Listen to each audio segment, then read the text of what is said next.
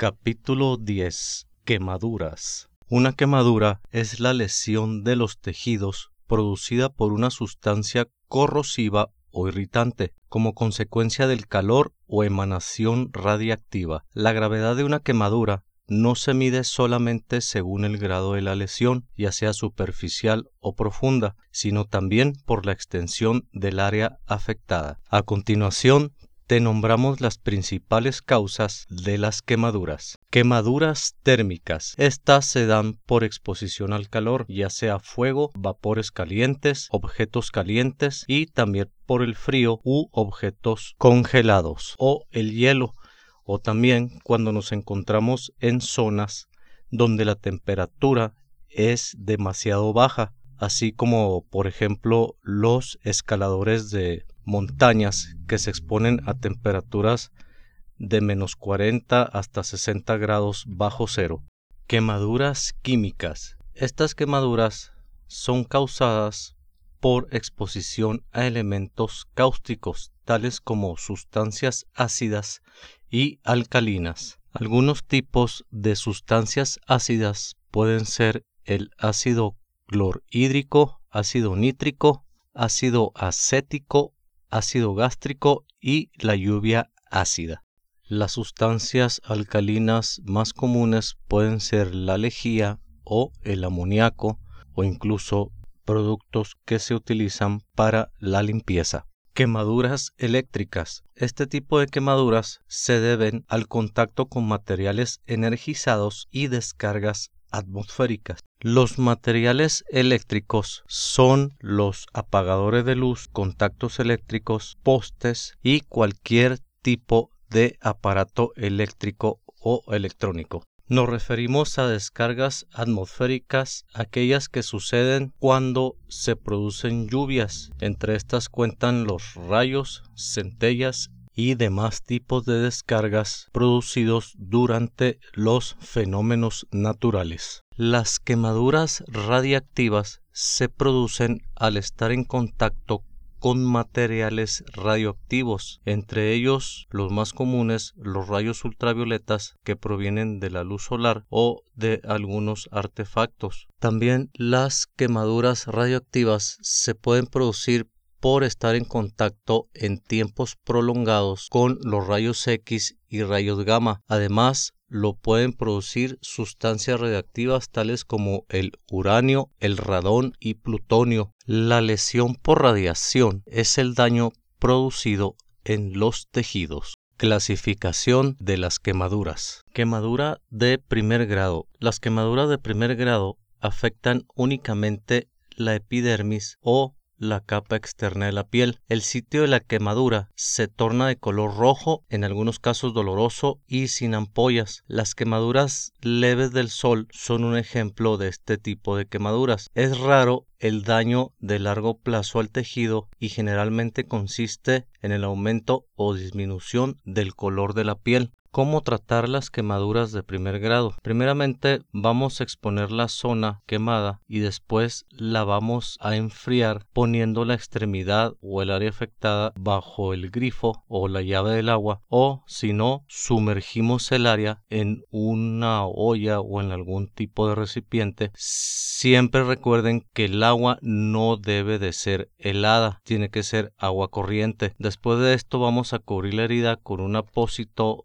estéril o un trapo limpio. De ser posible, le vamos a quitar a la víctima los anillos, pulseras o lo que traiga puesto. Si el dolor persiste, trasladamos a la víctima para una revisión médica, pero este tipo de quemaduras no ponen en peligro al paciente. Normalmente este tipo de quemaduras tarda en sanar de dos a tres días, ya que es solamente superficial, y si el médico recomienda algún tipo de ungüento o pomada se le aplicará.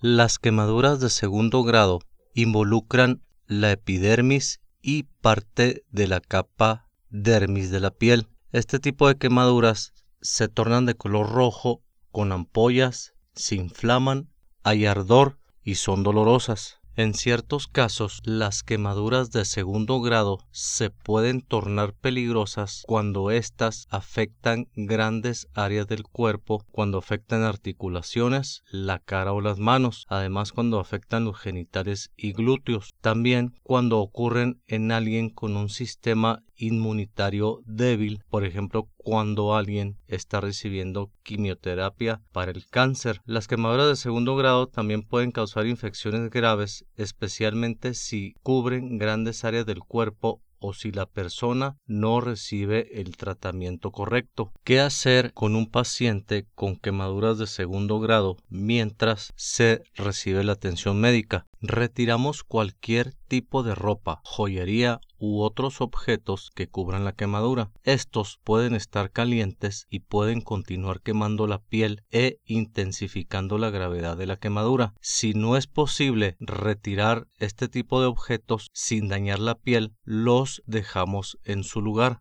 Después de esto, enfriamos la quemadura colocándola bajo agua fresca pero no fría. Y recuerden algo muy importante, no debemos aplicar hielo sobre la quemadura. También podemos suministrar agua o fluidos con electrolitos para evitar la deshidratación siempre y cuando las quemaduras no hayan afectado la cara, boca o el área abdominal. Podemos cubrir las quemaduras con gasas esterilizadas o vendas nuevas, pero no envuelvas la quemadura muy apretada, ya que esta puede cortar la circulación. Además, no intentes reventar las ampollas. Tampoco debemos aplicar ningún remedio o algún tipo de ungüento hasta que la quemadura sea atendida por un especialista. Cuando apliquemos las gasas, vendajes o apósitos es muy importante seguir manteniendo húmedos estos. Podemos seguir virtiendo agua sobre ellos o si a la mano tenemos alguna solución fisiológica o salina.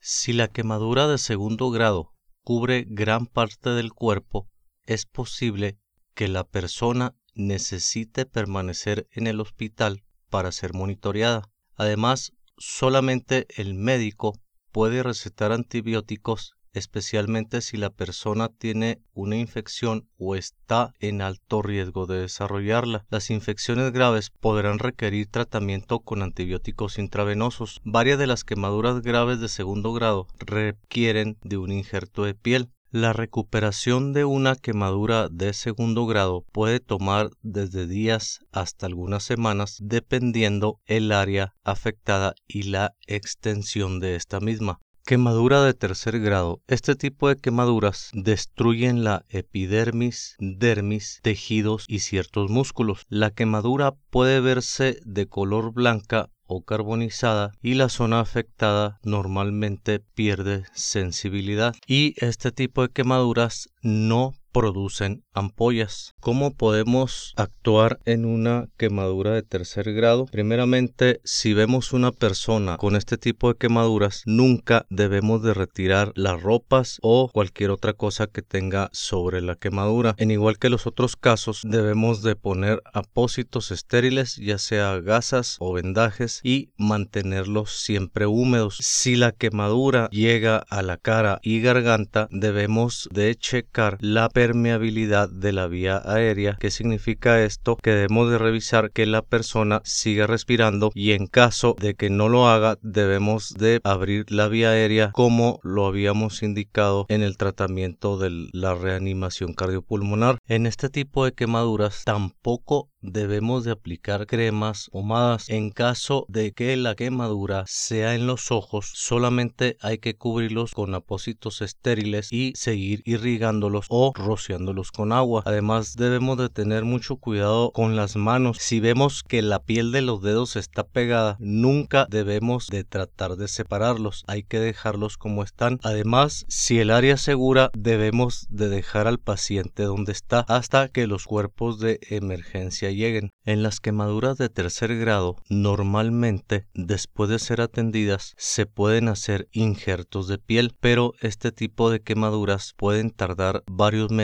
hasta años en poder sanar. Quemaduras de cuarto grado. Las quemaduras de cuarto grado dañan los huesos, los músculos y los tendones subyacentes. No hay sensación en la zona ya que las terminales nerviosas han sido destruidas. Además, no producen ampollas y la quemadura se presenta de una forma carbonizada. En este tipo de quemadura que es la más peligrosa, debemos de aplicar apósitos estériles y mantenerlos siempre húmedos, irrigando las quemaduras. De igual manera, debemos de checar la vía aérea en caso de que se presenten quemaduras en cara, garganta y pecho. No debemos de aplicar ningún tipo de ungüento y mantener al paciente en una posición recta hasta que lleguen los cuerpos de emergencia. Comúnmente se conocían tres tipos de grados de quemaduras, pero debido a la reciente actualización del curso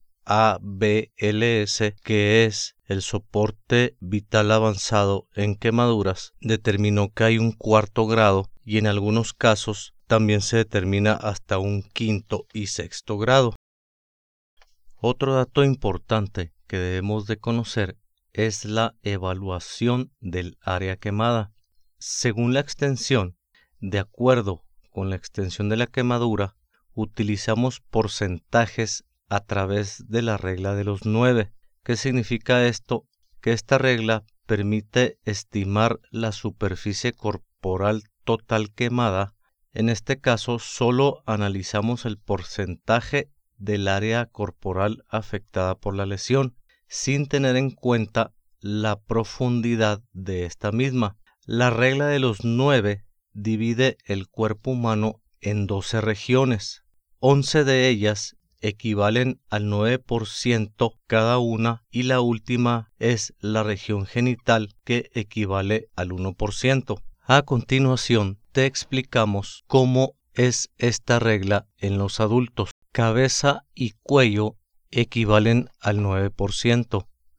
Miembros superiores, que son los brazos, equivale al 9% cada uno. Tronco anterior, 18%, y tronco posterior, 18%. Estos son espalda y tórax. Miembros inferiores, que son las piernas, equivalen al 18% cada uno y los genitales equivalen al 1%. Si sumamos todo esto, nos da un 100%. En el caso de los niños, la cabeza y cuello equivale al 18%. Los miembros superiores, que son los brazos, cada uno equivale al 9%. En los miembros inferiores, que son las piernas, cada uno equivale al 14%. Tórax y abdomen equivalen al 18% y parte superior del tórax y zona lumbar, que son la espalda, equivalen al 13% y el área de nalgas y genital equivalen al 5%, lo cual nos da un 100%. En resumen, todas las quemaduras se deben de tratar irrigándolas, como ya lo explicamos, esto es rociándoles agua, cubriéndolas con apósitos estériles o gasas y cubriendo al paciente con una manta, chamarra o con lo que tengamos, ya que ellos van a perder temperatura muy rápidamente. Les volvemos a recordar que en todo tipo de quemaduras no hay que aplicar ningún ungüento ni tampoco ningún tipo de remedios caseros. Esto es una explicación básica de lo que podemos hacer en los diferentes grados de quemaduras. Cualquier duda o aclaración, les volvemos a recordar nuestro correo electrónico es ajcharles49 arroba gmail.com